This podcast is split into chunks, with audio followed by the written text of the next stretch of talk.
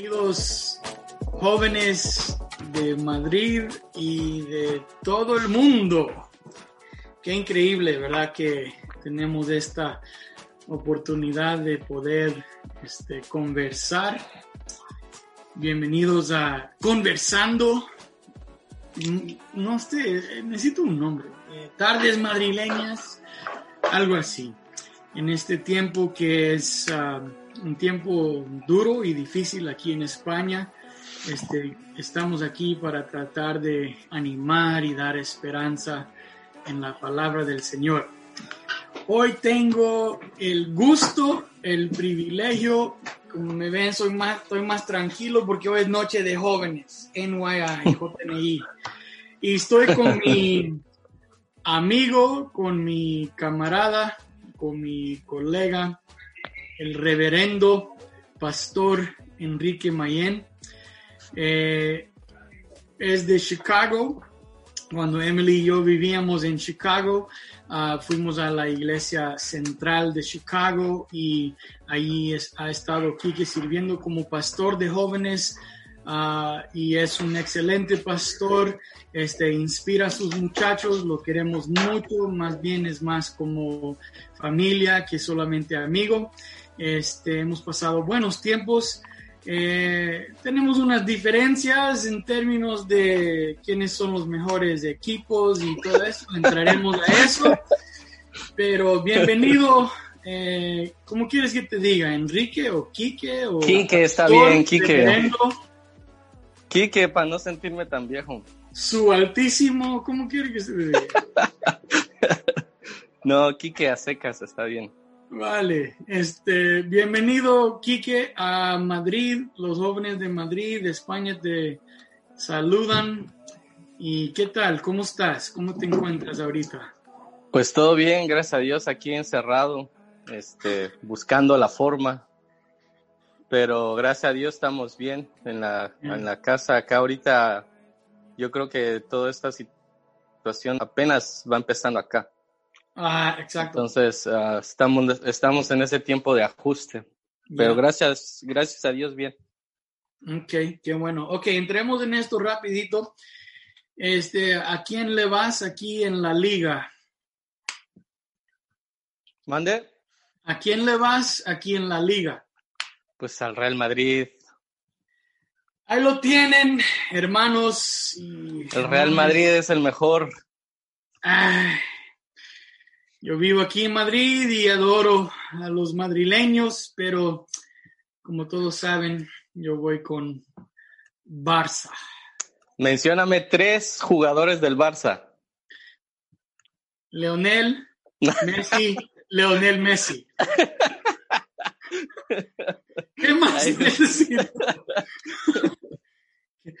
Era por Hugo Sánchez, ¿verdad? Sí. Hugo Sánchez por Hugo Sánchez cuando llegó al Madrid.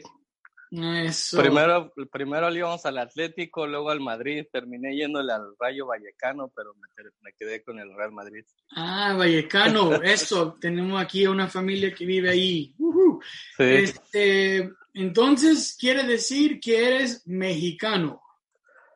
Mexicano, chilango, para los que no saben qué es chilango, son los que vivimos en la Ciudad de México. Ok, pero ahora ya no se llama DF, ¿no? no, ya no, le quitaron el DF y ahora ya Ciudad de México nada más. Ah, ya está, ya está más DF, DF era por Distrito Federal. Ya, ahora ya no. Ya no. Ok, bueno, Quique, cuéntanos un poco de ti, este, tu historia eh, desde México, ahora estás en Chicago, tienes familia, este, hijos, cuéntanos un poco de ti para que te conozcan. Pues uh, soy mexicano, eh, estuvimos, eh, estuve en México hasta los 19 años. De ahí tuvimos que movernos acá a Estados Unidos okay. y caímos en Chicago en el 98, 23 de mayo del, no, del 99, 23 de mayo, un domingo, fue que conocí a Cristo como mi Señor y Salvador. Yeah. De ahí eh, eh, a los meses entré al seminario. Mm. Yo tenía muchas preguntas de Dios porque eh, mi trasfondo fue muy, muy loco. Entonces quería, tenía muchas preguntas acerca de Dios y, y, en la iglesia no me, no me sabían contestar y un pastor me aconsejó entrar a un seminario. Mm. Al, al, entrar al seminario con la curiosidad de saber, a los dos años fue que recibí el llamado. ¿Cuántos años tenías? Perdón, cuando... Llegué acá a los 19, a los 20 años acepté a Cristo, a los, a los 22 años ya era pastor.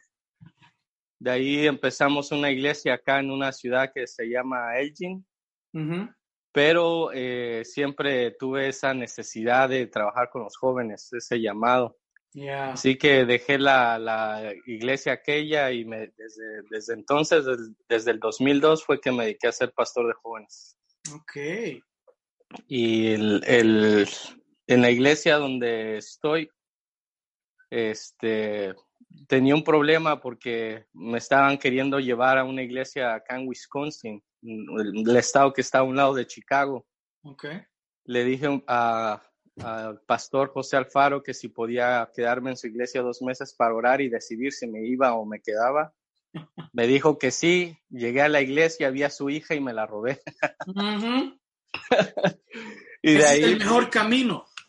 Y de ahí, pues, ahí está la confirmación de Dios. Me quedé en Chicago por, el, por la hija. Aquí tengo una. Ahí está la, la, foto de la, de la esposa. Yeah, Xioma, Xiomara. Y de ahí a los, a los pocos años nació el Spider-Man. Josiah. Mi hijo Josiah, que ahorita ya se cree teenager. Ah. y ahí estamos, gracias a Dios, sirviendo en el ministerio. Ok, ok, qué bueno. Una preguntita antes de continuar, que se me vino a la mente. Eh, ¿Respondiste al llamado al no más, bueno, hacerte cristiano, creer en el Señor? Eh, hay jóvenes aquí en Madrid, en España, en donde sea que nos estén escuchando, que tal vez están sintiendo el llamado también a servir al Señor. Eh, ¿Qué les dirías a ellos? acerca de responder a ese llamado? Pues es, es, muy extenso, ¿no? Por lo que yo he vivido en la experiencia, en, primer lugar fue de que, eh, y es una de las conferencias que doy con los jóvenes, ¿no? Porque esa es la pregunta del millón, eh, ¿cómo, ¿cómo descubrir mi llamado? Entonces, la experiencia que yo tuve eh, y que después utilicé un, la historia de David contra Goliat para explicar el proceso, fue de que primero Dios me lo puso en el corazón. Ya. Eh, en la historia de David y Goliat había miles de, soldados y nadie quería pelear contra Goliat, todos le tenían miedo. Mm. Cuando llegó a David fue el único que sintió en su corazón pelear contra aquel cuate. Mm. ¿Cuate es una palabra ya en España? Sí. Sí. Entonces, ah, es el primer paso, ¿no? Eh, si, si, si uno se mete con Dios, si uno busca de Dios, eh, Dios te va a poner el llamado en el corazón. Mm. Número dos, eh, la gente se burló de David, ¿no? Incluyendo el rey, que mm. querían cambiarlo, no creían que tenía la capacidad. Pero eventualmente, si es de Dios lo que tienes en el corazón, Dios abre las puertas. Y fue lo que le pasó a David, ¿no? Y, fue mi experiencia personal también cuando yo empecé a expresar que, quería ser pastor, que quería predicar. Eh, un, pastor, en uno, recuerdo esa ocasión, estaba viendo, sentado en mi balón de fútbol, viendo cómo bautizaban a unos hermanos. Y un pastor se me acercó y me dijo que estaba perdiendo mi tiempo en el seminario. Me dijo que yo no había sido llamado y que Dios le había revelado que yo no había sido llamado para predicar. Entonces dudé, dudé en ese momento si, porque era una persona que yo respetaba mucho, pero en ese momento hice una oración sencilla y dije, bueno, si, si, si, si esto no es tuyo, tú me tienes que parar, Señor. Mientras tú no me pongas la luz roja, yo voy a continuar. Entonces Dios abrió las puertas y yo continué. Ahora este pastor me invita por lo menos una vez cada dos meses a predicar en su iglesia.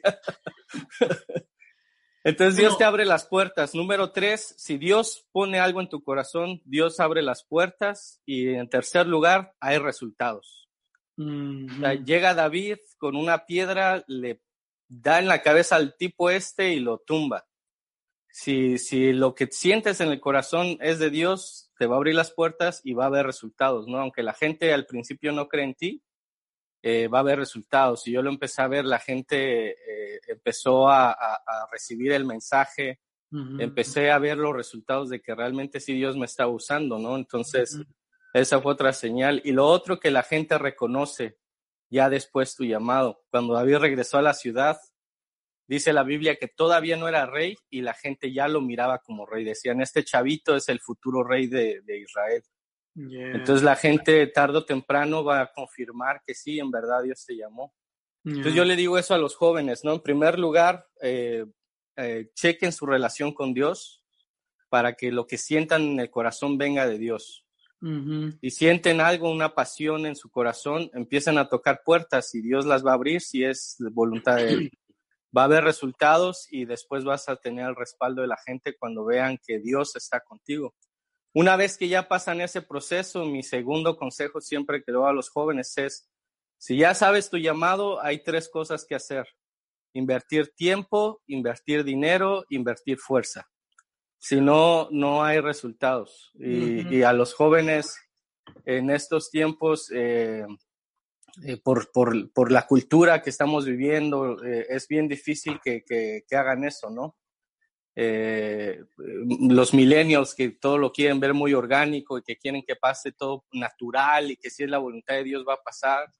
Esto es trabajo y si, si uno no trabaja, no invierte tiempo, dinero y fuerza, eh, es, es, muy difícil tener respaldo de Dios. Entonces eso es lo que le digo a los jóvenes, que no les, no le de, con miedo, sin miedo, inviertan inviertan tiempo, dinero y fuerza, porque en, la Biblia cuando Pablo le dice a Timoteo que avive el fuego del don de Dios, ese, era, ese era un dicho que se utilizaba mucho en aquellos tiempos.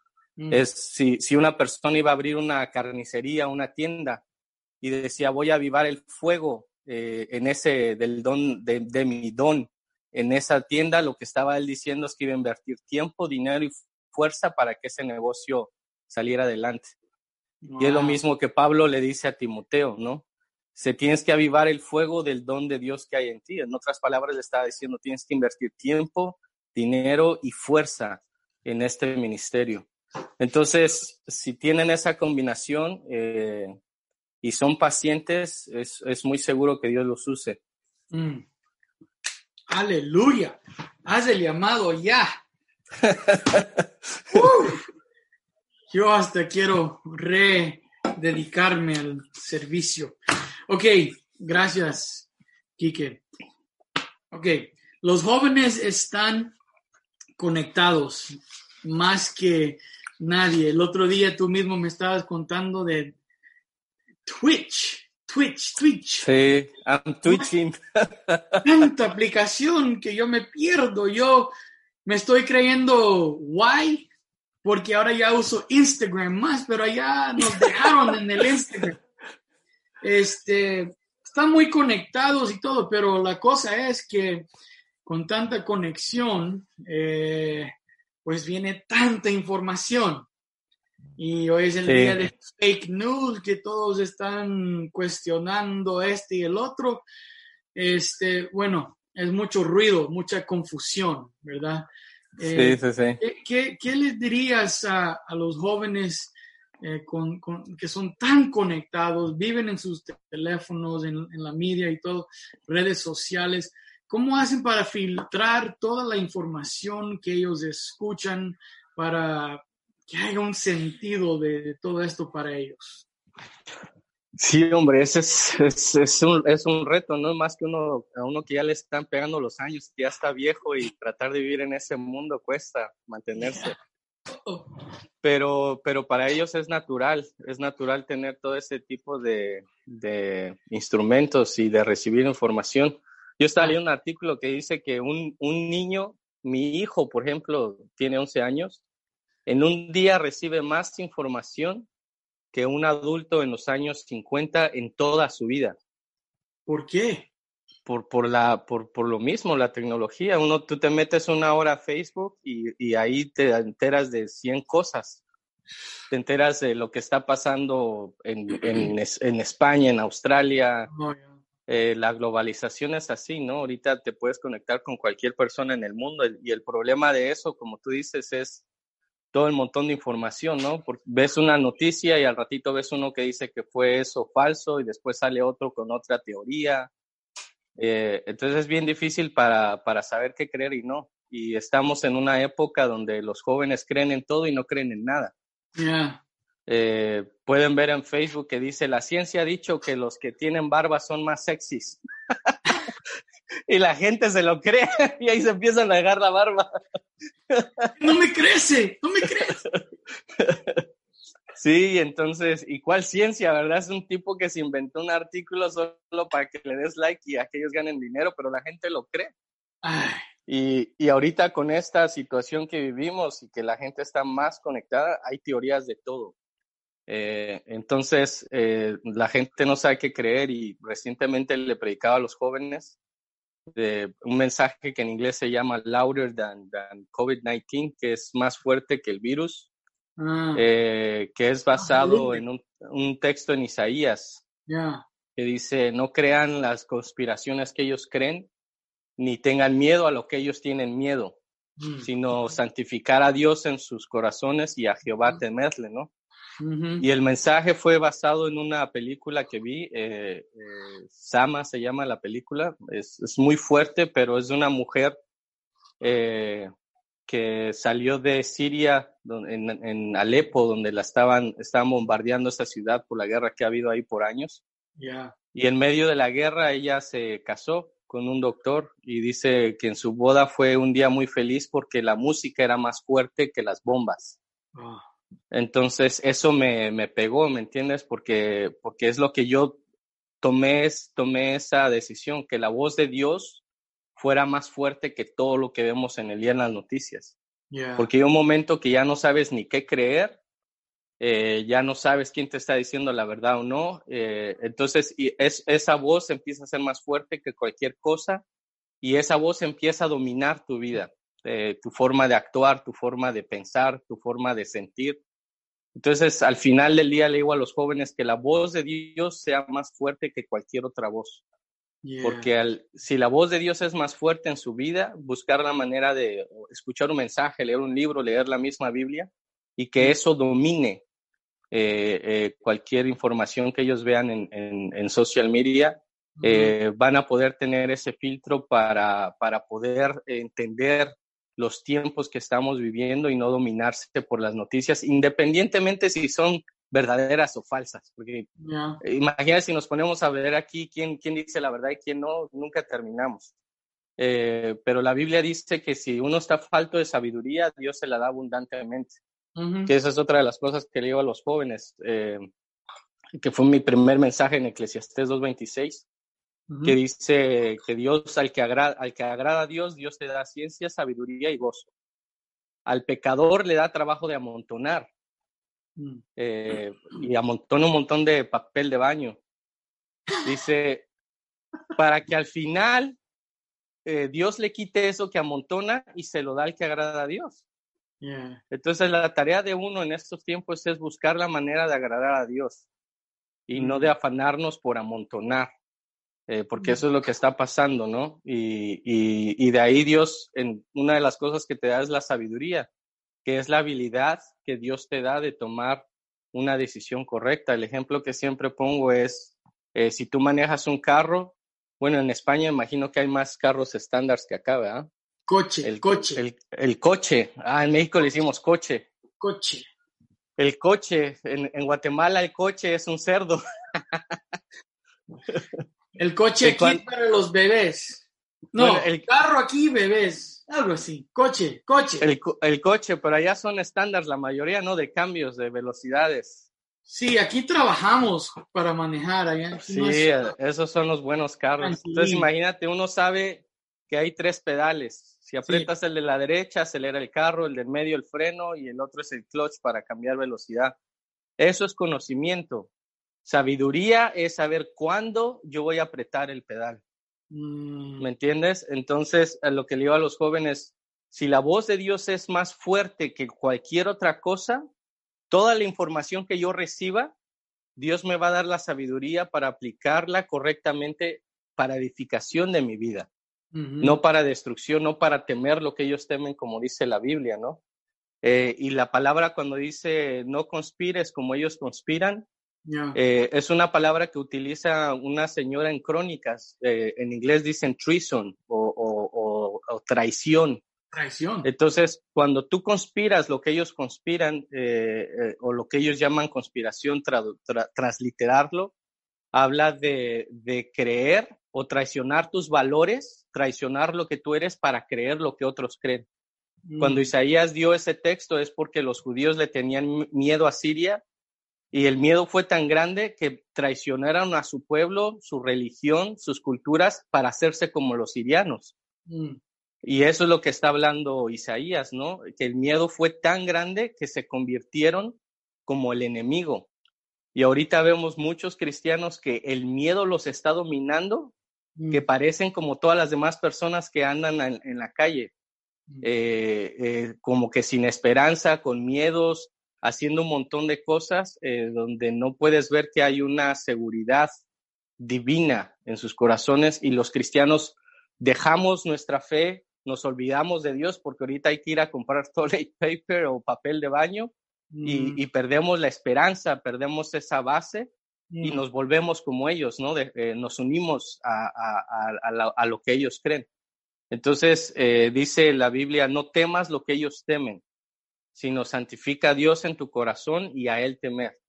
Y que esas, eh, esa base nos va a ayudar a, entender por qué Dios permite estos tiempos y, no solo a entenderlo, sino estar arriba, edificando y dando esperanza a los que la necesitan. Pero ¿cómo santifican su corazón los jóvenes, Quique? Esa es buena pregunta.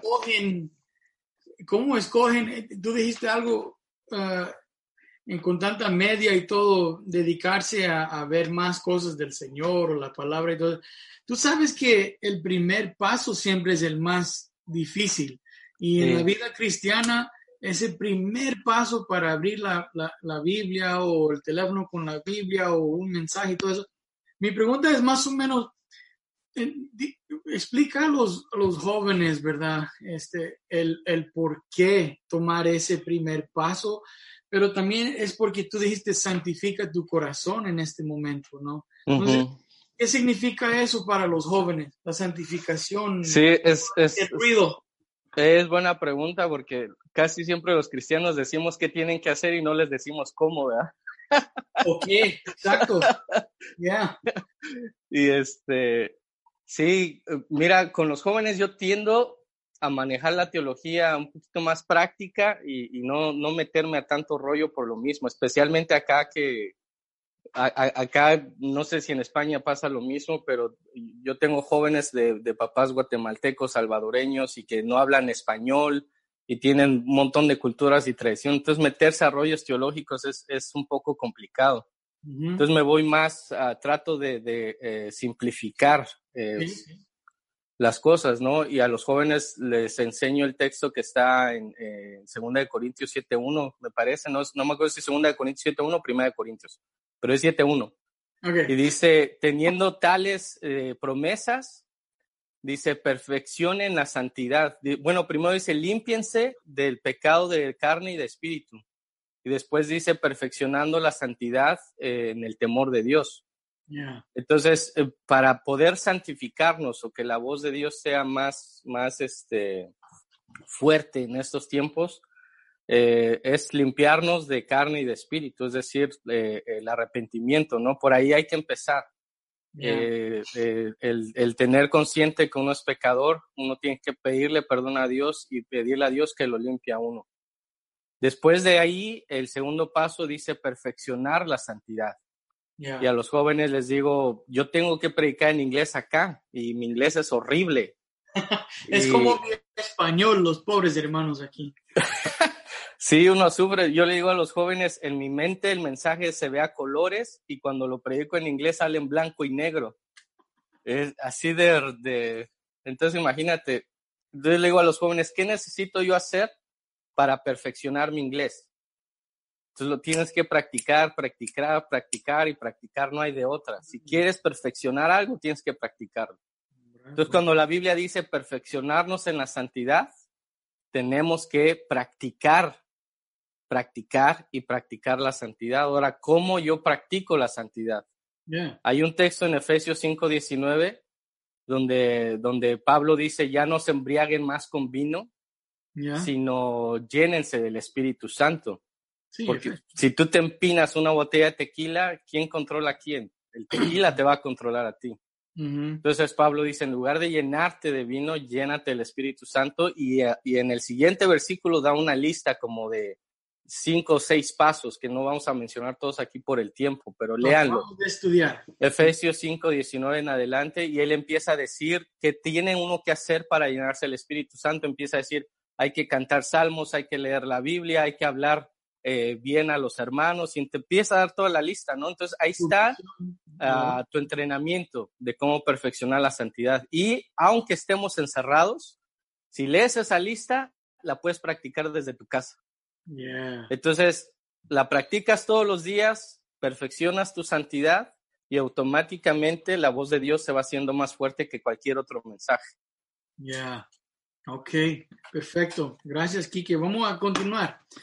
Eh, con lo acabas de decir, este, están pasando varias horas ahí en casa, eh, no saben qué hacer.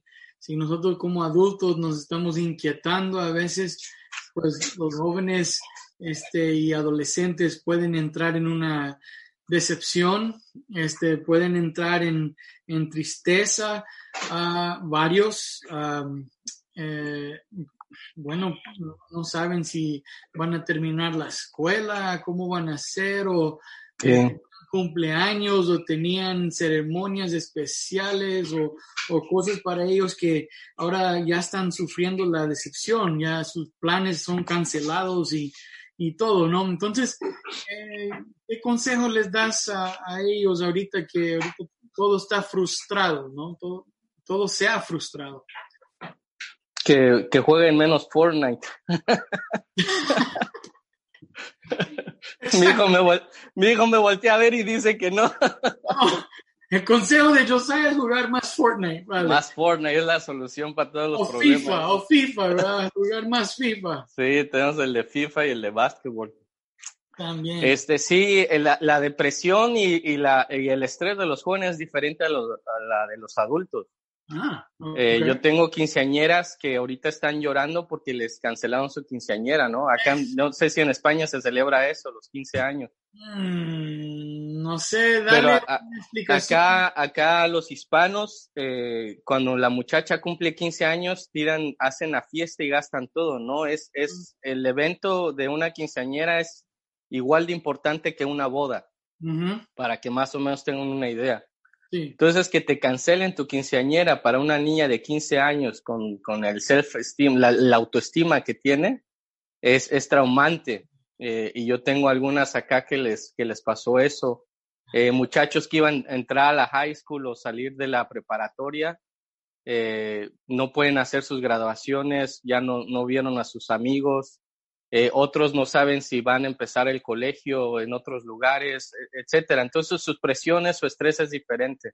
y, la, y la manera de lidiar que yo he tratado de hablar con, con mis jóvenes es de que es un tiempo también que ellos pueden utilizar de, de preparación, eh, de, de, de, estar listo, ¿no? En, de, incubarse. Eh, hay un texto que el, en, en, la Biblia, en Génesis 1, cuando dice la Biblia que la tierra estaba destruida y vacía, Dice que el Espíritu de Jehová se paseaba sobre las aguas. Esa palabra pasear, cuando la estudias en hebreo, se dice, se traduce como una incubadora. Así que el Espíritu Santo estaba incubando a la tierra como cuando meten a los bebés en los hospitales en esas incubadoras para que se mantengan vivos y calientitos. Eso es lo que hacía el Espíritu Santo con la tierra cuando estaba desordenada y vacía y es lo que le digo a los jóvenes ahora. Eh, utilicen este tiempo para, para incubarse, para que Dios los caliente. Entonces, prepararse, prepararse para cuando salgamos, salgamos listos, ¿no? Tenemos mucho tiempo para invertir otra vez en nuestros talentos, eh, en nuestros ministerios, en nuestra carrera. Eh, gracias a Dios por la tecnología, uno puede ser autodidacta. Eh, puedes aprender cualquier cosa en Internet ahorita y debido a la situación hay cantidad de YouTubers que andan ofreciendo free webinars, eh, seminarios gratis por la Internet para, para capacitarse uno. Eh, a los jóvenes siempre los motivo a que aprendan un oficio, no sé si allá se dice igual, carpintería, plomería, un oficio, que, que inviertan tiempo en su carrera eh, que inviertan tiempo en un arte y que inviertan tiempo en cuidarse físicamente y emocionalmente, que son las, las cinco bases que yo utilizo para el ministerio, ¿no? A los jóvenes hay que ministrarlos en el área espiritual, en el área física, en el área psicológica, en el área emocional y en el área social. Integral. Un, ministerio debe tener, es, eh, eh, debe tener esas cinco áreas. Y mm. ahora en nuestras casas los jóvenes ya pueden ser responsables de crecer en esas cinco áreas. Mm. Eh, lo único que necesitan es un teléfono y la internet y, aprovechar este tiempo para capacitarse, ¿no? Yo cómo voy a usar ahorita mi tiempo, puedo perfeccionar mi inglés, eh, puedo perfeccionar mi, talento, eh, lo que es la, la predicación, la fotografía, eh, cualquiera que sea su, su, talento, pueden utilizar ese tiempo ahorita. No, véanlo como un paréntesis que Dios nos está dando para capacitarnos mejor. Mm. Y, cuando salgamos, eh, estemos listos, ¿no? Porque a veces la gente se, se, alista, se empieza a alistar cuando la oportunidad viene y a, y a, veces ya es muy tarde. Me acuerdo que una vez me invitaron a predicar una iglesia y, y le dije al pastor, digo, ¿usted no tiene líder de jóvenes? Me dice, no, es que no tengo jóvenes. Dice, cuando vengan los jóvenes, entonces busco un pastor de jóvenes. Y yo ah. creo que la cosa funciona al revés, ¿no? Sí. Hay que, hay que traer al líder, al pastor y estar listos para, para que los jóvenes empiecen a venir. Y es lo mismo ahorita a nivel personal. Eh, yo no puedo esperar a que toda esta situación pase para retomar mi vida o retomar mi rutina, que es lo que muchos andan manejando en la Internet. Yo, yo sigo tomando control de mi vida y, me alisto para salir mejor y estar, estar listo a las oportunidades. Ok, mira, te voy a hacer eh, una pregunta que acaba de entrar, que se relaciona con eso que dijiste, los, las cinco áreas. Es, es, es, un ministerio integral, ¿verdad? Tocar todas las áreas de, del humano. Sí, este, sí, sí a los padres, no es ministerio, es, es, nuestro primer ministerio, los hijos, pero ¿qué le diría a, un padre o madre que ahorita está diciendo cómo ayudar a mi hijo o hija que está pasando mal el encierro? que ¿Qué hacemos nosotros los padres? Que los dejen en paz. ok, ok, ¿cómo? Ahorita te van a cortar la cabeza a todos los padres, pero ¿qué quieres decir con eso? sí, no, es que mira, yo, yo lo que pasa es de que la gente que está acostumbrada a trabajar afuera de la yo trabajo desde la casa. Mm. Entonces, este encierro a mí no me ha afectado mucho porque lo he venido practicando de hace años. Tienes razón. Y este, pero la gente que no tiene esta rutina, eh, sí eh, eh, se flipea, ¿no? Sí dicen así allá. se les va lo white. Entonces, el, uno, de los, uno de los problemas que yo he visto es que los papás quieren como seguir o establecer una rutina mm. como que si no está pasando nada y es ahí donde comienza el estrés con los jóvenes. Por ejemplo, uno como adulto quiere eh, ser igual de productivo que cuando antes que pasara todo esto. Y yo le he dicho a varias personas que no puedes ser igual de productivo en la casa, porque el, el término que utilizamos ahorita es estoy trabajando desde la casa. Sí. Pero hay que cambiar esa perspectiva. Estás viviendo en tu casa tratando de trabajar. ¿Me entiendes? No trabajas desde tu casa porque no se puede. Eh, entonces, la productividad, el calendario, la agenda, la rutina eh, eh, tiene que cambiar. Entonces, muchos de los muchachos con los que he hablado ahorita en este tiempo, la frustración, la depresión, el estrés que ellos tienen, los, lo están recibiendo de los padres. incluso la Biblia dice que así como es el sacerdote, así es la congregación. Y yo recientemente tuve una situación aquí en mi casa Al otro día escuché, mi hijo tuvo una conferencia con su maestro por el teléfono y de la manera que mi hijo le explicó al su maestro la situación que yo pasé fue de la manera que yo le transmití. Eh, ese, el sentimiento con el que yo manejé la situación fue el mismo sentimiento con el que él se la contó al maestro. Entonces, eh, ellos ahorita son muy receptores. Y si los jóvenes están sufriendo mucho ahorita el encierro y todo eso, hay que ver, número uno, cuál es el ambiente espiritual que yo estoy poniendo en la casa. Eh, por eso les digo, déjenlos en paz. Eh, olvídense los papás un ratito de establecer una, una rutina o una agenda en la casa, porque esa es la tendencia. De tal hora, tal hora vas a estudiar y de tal hora, tal hora haces tu tarea y, si, y después me tienes que ayudar a los trastes y si no, no puedes ver videos y ya estás viendo y empieza uno a querer establecer una rutina y de ahí empezamos a estresar a los chavos, ¿no? Eh, la, relación con mis hijos es más importante que la rutina que yo quiero establecer.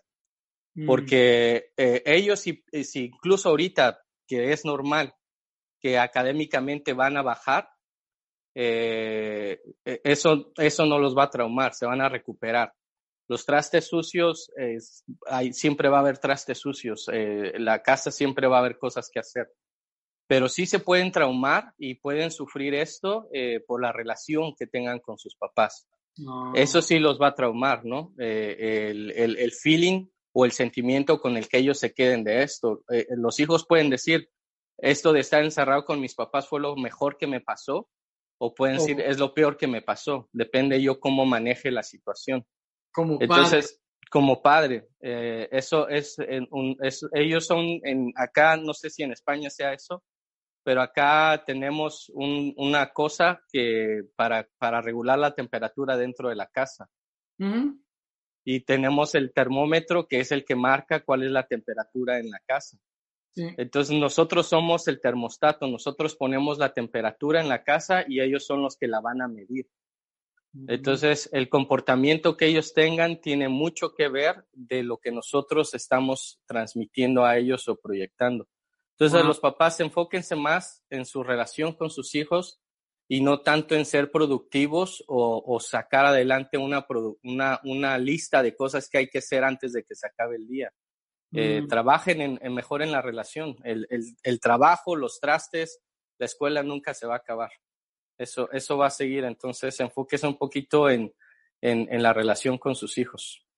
Pero eh, si lo entiendo bien, no, no estás diciendo que hay que, hay que dejar los muchachos que no ayuden, que no estudien y todo eso, simplemente que son nuestras prioridades, ¿no? La relación sobre la rutina, es lo que estás diciendo. Sí, porque uno, mira, yo como padre puedo hacerle a mi hijo toda una aventura, lavar los trastes juntos, a como puedo crear un infierno para que él me lave los trastes. Ya.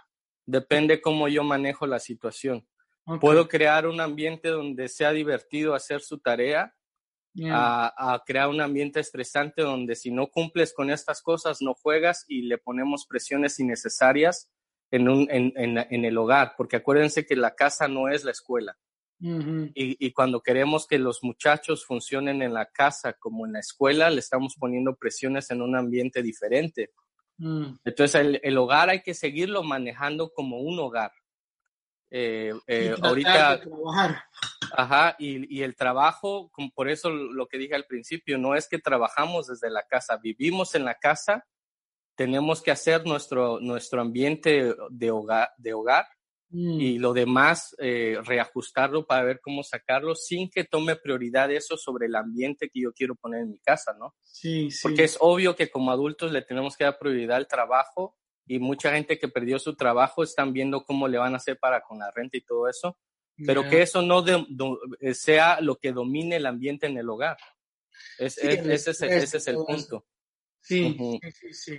Ok, buena respuesta, gracias. La verdad que sí, que, que, que tengamos paz en la casa, ¿no? No dejarlos en paz, pero dar paz, dar paz. Que, y por eso, y sí, y por eso lo del texto que mencioné de Eclesiastés. Si, si uno se enfoca en agradar a Dios, Dios te da ciencia, sabiduría y gozo.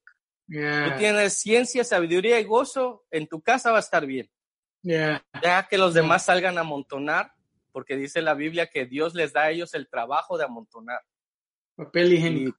Y, papel higiénico, higiénico. Y cuando tú lo necesites, cuando necesites algo, viene Dios, se lo quita a aquellos y te lo da a ti. Y, así está en la Biblia. Y la mejor marca también. Y, del suavecito. Ok. Mira. este, Kike. Ok. Eh, esa respuesta fue para los padres. Regresando a, los jóvenes. Eh, ok, qué bueno que habló así el pastor Quique.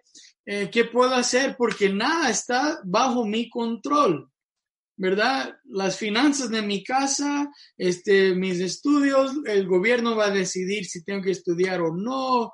Nada está debajo de mi control. El mundo se está desmoronando. ¿Qué puedo hacer yo? ¿Qué, qué les aconsejas a, a, los, a los chavos? Y otra cosa, mira, aquí Jóvenes son, si lo entiendo bien, de 18 para arriba, hasta los 80, lo que entiendo. Y adolescentes son los de 12 hasta los 18, ¿ok? Ah, ok. Solo para esclarecer ahí las palabras que estamos usando, adolescentes y jóvenes. a los adolescentes y a los jóvenes, jóvenes, este, que, que todo está fuera de su control, ¿verdad?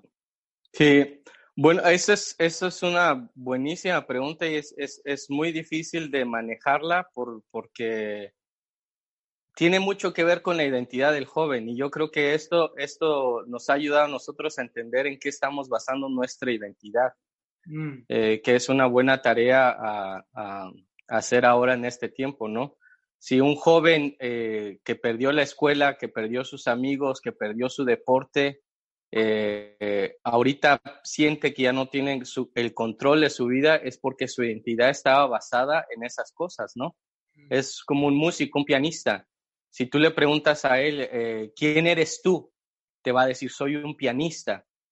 Eh, y, y, el día que en un accidente pierda la mano, ya no pueda tocar, y le preguntas, ¿quién eres tú? Va a decir, no soy nadie. Eh, me pasó a mí de adolescente, eh, a los, a los, yo empecé a jugar fútbol a los 12, eh, 13 años. A los 17 años tuve la oportunidad de ya jugar a un nivel profesional. A los 19 años me rompieron el pie en tres pedacitos. El tobillo me lo hicieron en tres pedazos y el, la tibia, el peronet, me deshicieron todo el pie. Y, y, de un día para otro, en cuestión de segundos, perdí mi identidad porque mm. cuando me preguntaban quién es Enrique Mayen, yo decía soy futbolista. y, me identificaba como un deportista profesional. Cuando me rompen el pie, me rompen el contrato porque ya nadie quería comprarme, nadie quería eh, pues un muchacho eh, ah. con un pie roto, perdí mi identidad. Entonces perdí el control de mi vida y caí en una, en una depresión. Entonces a los jóvenes eso les digo ahorita, ¿no? ahorita se están dando cuenta en qué basan su identidad, en sus habilidades o en su carácter, en lo que son, en lo que Dios los ha hecho. Entonces yo creo que es tiempo de, de, de, ver, eh, basar mi identidad eh, de acuerdo a quién soy en Cristo Jesús, porque eso no lo vamos a perder. Tú puedes perder una habilidad, eh, tú puedes perder una carrera, puedes perder, te puedes cambiar de un país a otro, eh, puedes perder un año de escuela, pero no pierdes tu identidad si tu identidad es basada en el carácter, en los fundamentos que Dios eh, eh, siembra en tu corazón. Y a los jóvenes que sienten ahorita que, están, que no tienen el control de nada, sí tienes control de tu vida. Mm. Entonces hay, hay, que reajustar cómo estoy yo controlando mi vida, ¿no? Si, si, si no estoy yendo a la escuela, si no estoy viendo a mis amigos, si voy a perder el grado, tal vez son jóvenes adultos que, que estaban a punto de iniciar su carrera y ahora a lo mejor ya no los van a contratar porque las empresas ya no van a tener dinero para contratar eh, scholarships. ¿Cómo se dice eso allá? Uh, beca. La, la, beca para trabajar en, en, una buena empresa. Ahora ya no las van a dar. Entonces, eh, ellos se pueden dar cuenta que a lo mejor tiene que, tiene que haber un cambio en el corazón y por eso te digo, tiene que ver más con nuestro llamado. Cuando, cuando tú encuentras el llamado de Dios, tú lo puedes hacer en cualquier parte del mundo y, y, lo puedes hacer en tu casa porque el llamado de Dios nunca se acaba y no está limitado. Eh, y si tu imagen está basada en el llamado de Dios, eh, eh, nunca vas a sentir que pierdes el control. Mm. Entonces es lo que le digo a los jóvenes, descubran su llamado y una vez que lo descubran, utilicen eso para, para poder empezar a edificar eh, eh, su futuro, ¿no? Y, utilizar este tiempo. Entonces, no importa lo que pierdas, no importa afuera, no importa si pierdes un trabajo, una carrera, la escuela, el año, si tú te mueves en base a tu llamado, donde quiera que estés, vas a tener el control y lo vas a eventualmente ejecutar. Eh, cuando tú te dedicas a eso, Dios te cuida a ti. Dios empieza a abrirte puertas, a proveer, porque te va a llevar a lugares donde tú vas a ejercer tu llamado. Entonces, esa es la mentalidad que le digo a los jóvenes que tienen que cambiar. A los muchachos a veces escogen una carrera porque ahí me van a pagar más. No me gusta eso, no es mi pasión, no tiene nada que ver con mi llamado, pero, pero me van a pagar más. Eh, y cuando se pierde eso, entonces perdemos todo. Pero si yo busco en realizar mi llamado, Dios me va a poner en los lugares donde yo pueda ser de bendición. Y ahí es donde entonces viene la provisión de Dios. ¿Me entiendes? Porque, porque estoy, mi prioridad es hacer la voluntad de Dios. Y entonces Dios dice, necesito a Danilo en este lugar porque ahí hay una persona que necesito que escuche de mí. Te abre las puertas para que vayas allá y por consecuencia pues viene viene el dinero, viene el trabajo, viene la carrera, la oportunidad y todo eso. Entonces enfóquense en buscar la manera de hacer la voluntad de Dios. Lo demás Dios se va a encargar. Tú sabes la experiencia inmigrante, eh, pues fue tu misma experiencia y hay varios solteros y solteras que están sin familia ahorita, son jóvenes adultos y vinieron justamente por eso, ¿verdad? Mi identidad fue proveer un mejor futuro para mí, para mi familia que tal vez no existe todavía, pero llegará, este, o proveer mejor ah, vivienda o recursos para mi familia en el país de donde yo vengo. Explora eso un poco más, eh, lo que estás diciendo. Si ahorita ellos sienten que nada de esto está en su control, eh, la vivienda se les puede ir porque no hay economía, etcétera. No es un, es un momento difícil, especialmente para jóvenes adultos inmigrantes aquí o Estados Unidos, donde sea que nos estén escuchando. Eh, si todo está fuera de tu control y todo está basado en tu llamado, tu identidad, eh, ayúdanos a, entender eso un poco más para ese grupo de personas que nos están escuchando. Pues mira, por ejemplo, mi experiencia acá fue que yo perdí mi trabajo, literalmente, eh, eh, como pastor y como fotógrafo. Me quedé sin iglesia. no, no, estoy yendo a la iglesia ahorita y, y, tampoco vamos a recibir una ofrenda o un salario de ahí. Eh, soy conferencista también, vivo de, de, las invitaciones que me hace la gente para ir a predicar. Se acabó eso. Y este y lo que te comentaba a ti, ¿no? Que la gente ahorita se da cuenta que no, en, el internet está llena de predicaciones, no necesitan ya invitar a un predicador o algo así, porque en YouTube encuentran de todo. Y de fotógrafo, que me dedico a la fotografía también, perdí mi trabajo. No, todos mis eventos que tenía los han cancelado indefinidamente y, ah, y, tengo que estar regresando depósitos y todo. Y, este, y mi esposa eh, constantemente le están diciendo que el día de mañana se le acaba el trabajo. Ah. Entonces, este, la, la tendencia de, de aquí es donde muchas de esas iglesias de la, de la prosperidad están metiendo en problemas, ¿no? Que le prometieron que iba a caer dinero del cielo a la gente y ahorita no está cayendo nada. Eh, pero la Biblia dice que aunque las, las vacas no den leche, aunque no haya uvas en, en, en la vid, aunque no los árboles no den fruto, con todo, yo glorificaré al Dios de mi salvación. Entonces, es, es la actitud y la perspectiva con la que yo manejo las cosas. En, número uno, hay una cosa que no voy a perder, que es mi salvación, porque esa le pertenece a, a Cristo. Por eso decía al principio, perfeccionarse en la santidad, eh, limpiarse de espíritu y de carne y perfeccionar la santidad. Porque entonces yo sé que tengo el cielo ganado. Cristo lo ganó por mí, Cristo me dio eso, como inmigrante a mí eso me pega mucho. Eh, cuando, cuando, la, cuando ves que la gente a veces anda ilegal, que no tiene un papel para una educación, para conseguir un mejor trabajo y, que te tratan como ilegal. y de repente ves en la Biblia dice que tu ciudadanía está en el cielo y que cuando llegues al cielo no te van a pedir un seguro social, no te van a pedir un papel, no te van a pedir una visa. Eh, tu corazón está marcado que le perteneces a Cristo y vas a entrar eh, por, por esa puerta. ¿Qué más quiero en la vida? Esperanza. tengo eso. Lo más importante lo tenemos nosotros. Entonces, ese, ese, es mi primer, eh, lo primero en que yo fijo mi atención. En segundo lugar, eh, lo que mencioné al principio, ¿no? La sabiduría que Dios te da. Eh, porque no, no queremos espiritualizar todos los jóvenes adultos y decir que Dios del cielo te va a proveer. Eh, Dios te va a dar la sabiduría para, para saberse mover, aplicar para cierto tipo de ayudas. ahí es donde la iglesia entra en, en fuego, aunque ahorita parece, yo, lo, yo puse en Facebook una nota que decía, el edificio está cerrado, pero la iglesia sigue abierta.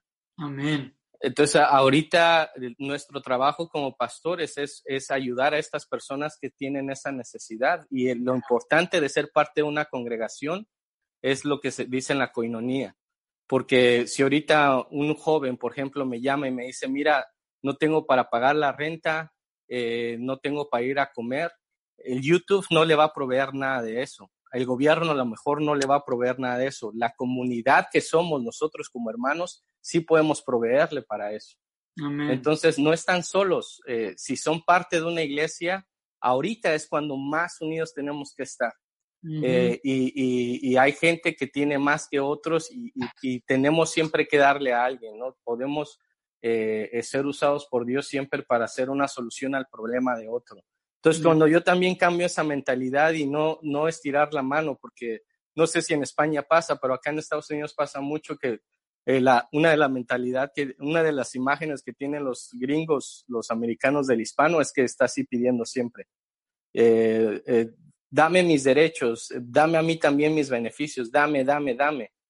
Y, y, yo cuando llegué a Estados Unidos y fui cristiano me di cuenta, bueno, ¿yo qué le puedo ofrecer al país?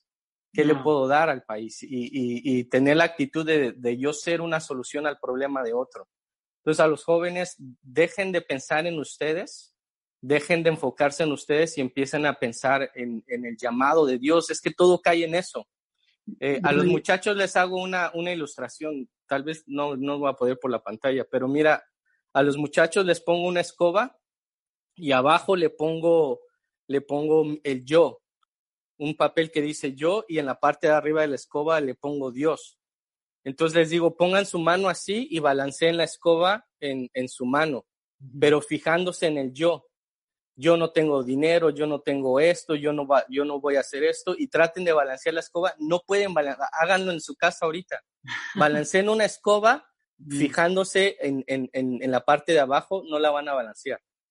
Pero si se fijan en la parte de arriba donde dice Dios, balancean la escoba. Y eso es lo que dice la Biblia, puesto los ojos en Jesús. Entonces, es, es 100% ahorita cuestión de actitud, mm. cuestión de actitud y de perspectiva. Eh, aunque sí estamos en una situación difícil, vamos a perder, yo, yo tengo un riesgo de perder mi lugar donde estoy viviendo ahorita, porque si no pago la renta me sacan.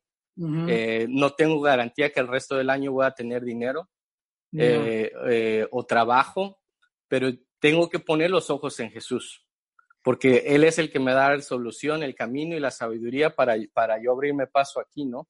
Y eso es lo que me va a sostener eh, en medio de esta situación, dejarme dominar por Dios y no por la situación. Ese es el reto yo creo que tenemos ahorita eh, como jóvenes adultos.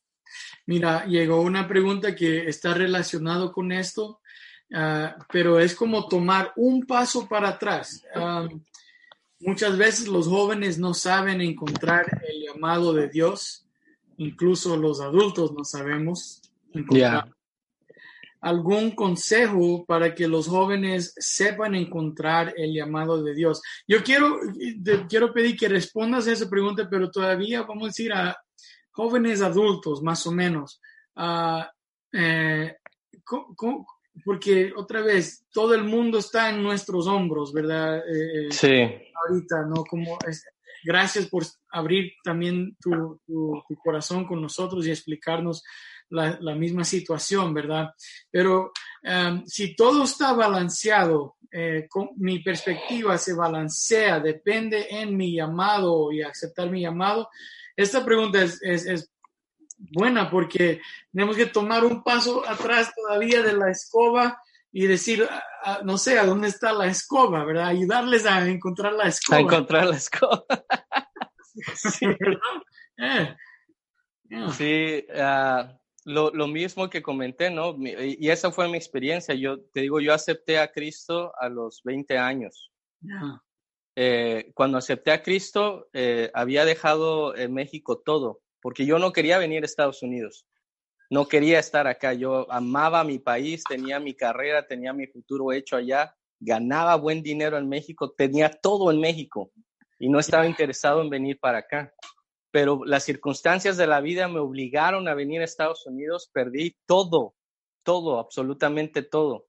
Eh, de ser una persona que en México la gente me buscaba para tomarse una foto, firmar un autógrafo o, tener una vida tranquila, a venir a, un país donde no tenía trabajo, donde tuve que dormir en el piso, eh, eh, donde no hubo días que no tenía que comer, no hablaba el idioma, no tenía amigos, la gente me discriminaba, eh, es, fue un, periodo como de ocho meses de sufrimiento. Así fue que conocí a Cristo, ¿no? en medio de una, de una, de esta necesidad. Y cuando acepté a Cristo no mejoró mi vida, empeoró todavía. Porque ahora tenía, tenía el reto de, ser cristiano. Y, y, y, enfrenté un rechazo más de los que ya tenía ahora por ser cristiano, ¿no? y yo y esto es una experiencia personal, yo no, no le estoy diciendo a todos que va a funcionar así, pero tomé la decisión de refugiarme en Dios. Eh, cuando leí un texto eh, en, en, el Antiguo Testamento, la historia de Ruth, eh, que les aconsejo que lo lean, es una mujer que dejó su país, se le muere su esposo, deja su país, viaja con su con sus, uh, nuera a un país extraño, ilegal y de ser una mujer que está en, un, en una vivienda de comunidad, viene ahora a que la discriminen, que la maltraten y a recoger del piso eh, la comida que sobra de los, de los granjeros. Cuando vos la mira y, y, le, y la pone en alto y, la chava de ser una, una ilegal que no servía para nada, que era insignificante, y Dios, este Boaz, la pone en lo alto, ella dice, ¿por qué has hecho esto conmigo? ¿Por qué hiciste esto conmigo? ¿Qué, ¿Qué, he hecho yo para hallar gracia delante de tus ojos? Y eso me tocó la respuesta de Boaz porque le dijo, he visto tu testimonio, cómo has cuidado de tu nuera. He visto cómo trabajas y he visto que te has refugiado bajo las alas de Dios. Y por eso Boaz, eh, el Boaz, perdón, decidió invertir en, en Ruth. Y eso es lo que le digo a los jóvenes ahí en, España y en todos lados, porque la matemática funciona en cualquier país. Número uno, tu testimonio fue lo que vio vos en, ella. He visto tu testimonio de cómo cuidaste a tu nuera, que en ese momento era su familia. Entonces, honrar a tu familia es lo primero. Eh, tu testimonio con tu familia. Y ahorita que estamos encerrados, podemos trabajar en eso.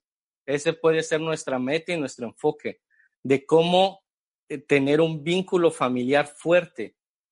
Dice, he visto cómo trabajas y te esfuerzas. Trabajar duro, no dejar de trabajar. Eh, uno va a fracasar, va a caer, se van a cerrar las puertas, vamos a perder nuestro trabajo, pero uno puede seguir trabajando, uno puede seguir invirtiendo, uno puede seguir luchando y puede seguir superándose. Y número tres, y vi cómo te refugiaste bajo las alas de Dios. Mm. Entonces, si hay que regresar a lo básico antes de encontrar mi llamado y de tener una esperanza, es eso, eh, lo, que hizo Ruth.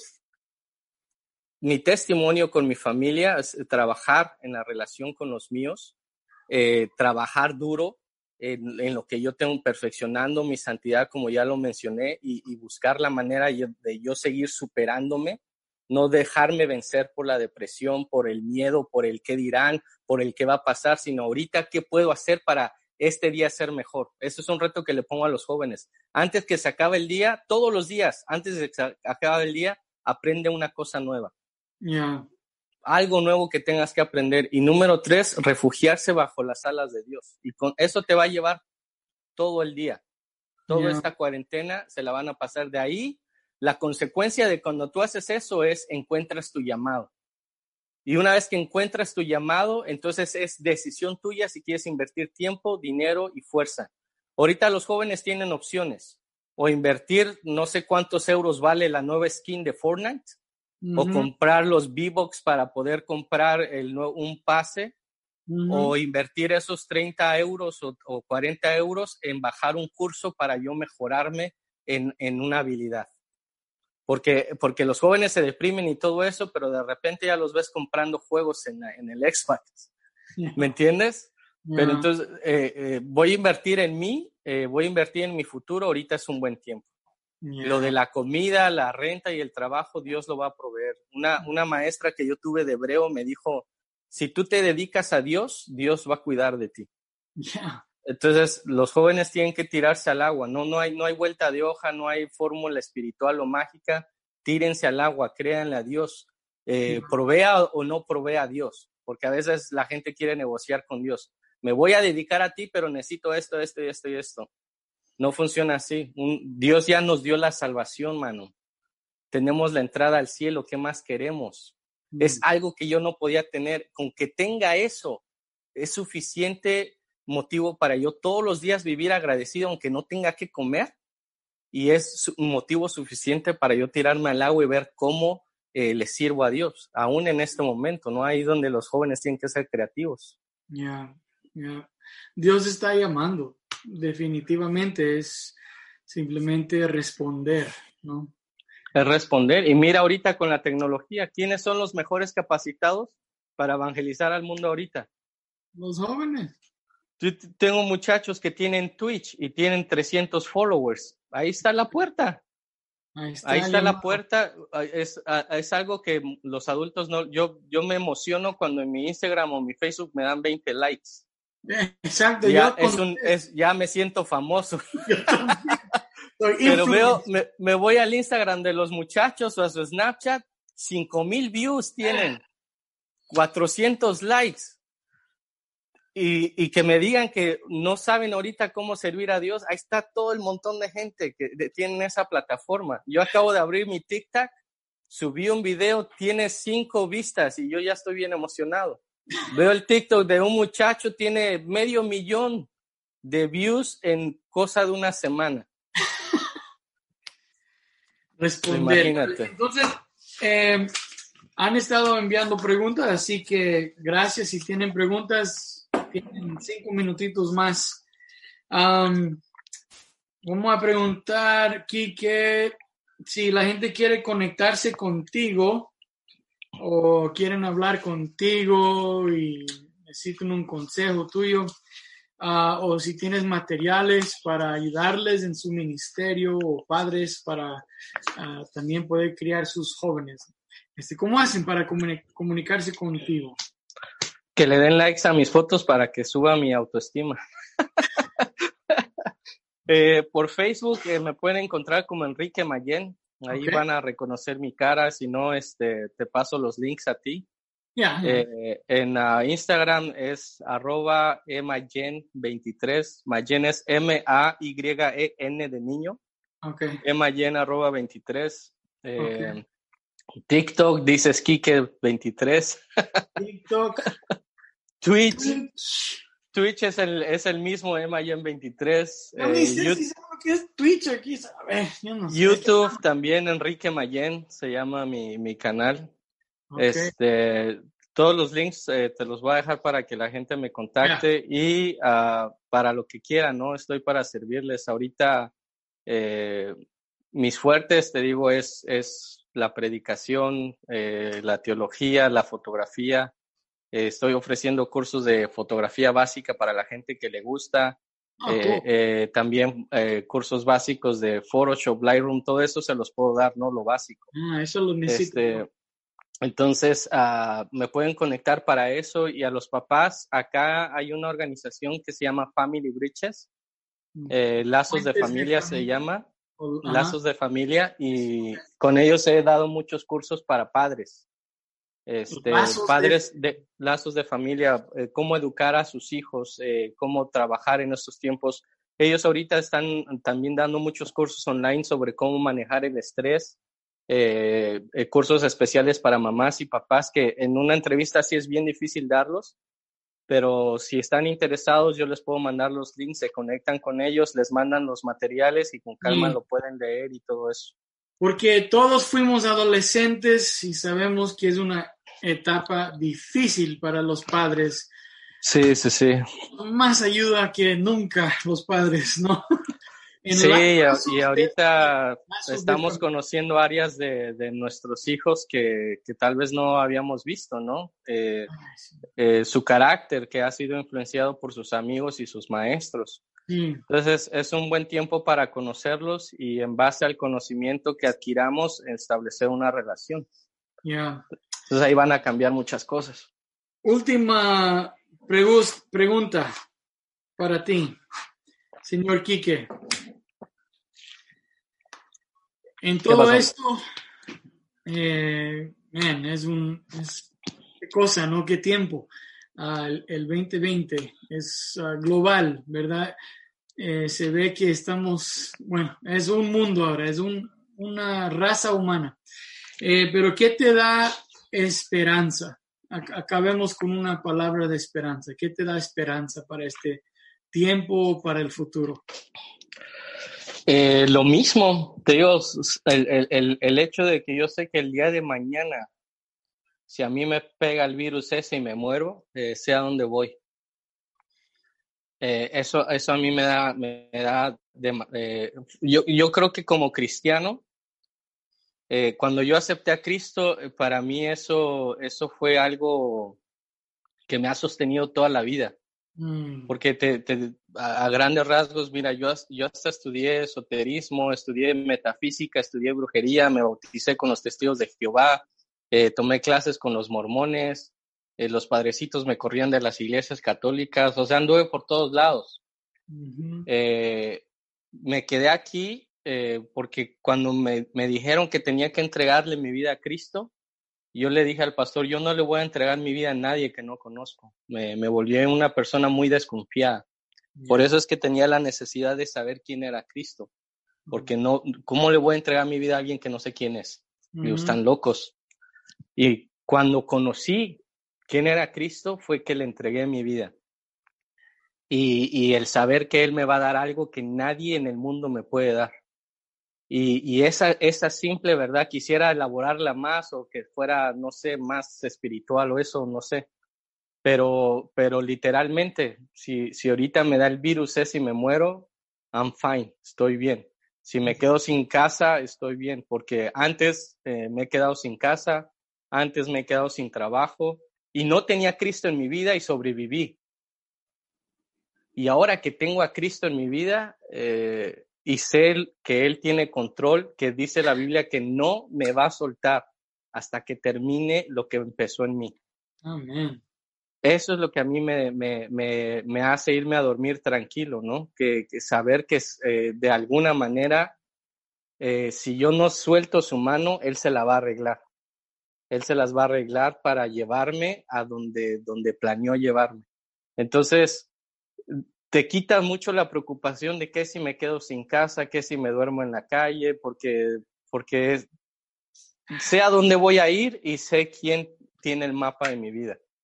No sé, no, no, no quisiera darles una cosa más, tal vez más práctica o algo, pero es, es, es así de simple, pero así de, de, complicado a la vez, ¿no? Es eh, eh, cambiar mi perspectiva eh, y, medir tu vida en base a lo que Cristo te va a ofrecer en el cielo, en el futuro, eh, comparado con lo que yo tengo aquí.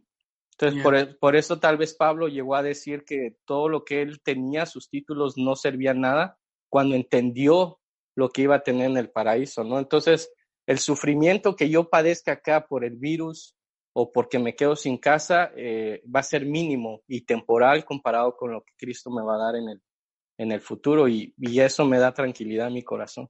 Aleluya. Vamos a orar por ti, Kike. Gracias por estar aquí con nosotros. Oremos. No, ahí, oremos. Ok, vamos a orar. Señor, gracias por la vida de Enrique, de tu hijo, Señor. Gracias por también su familia, por Xioma y por Josiah, Señor. Los bendecimos en tu nombre, Señor.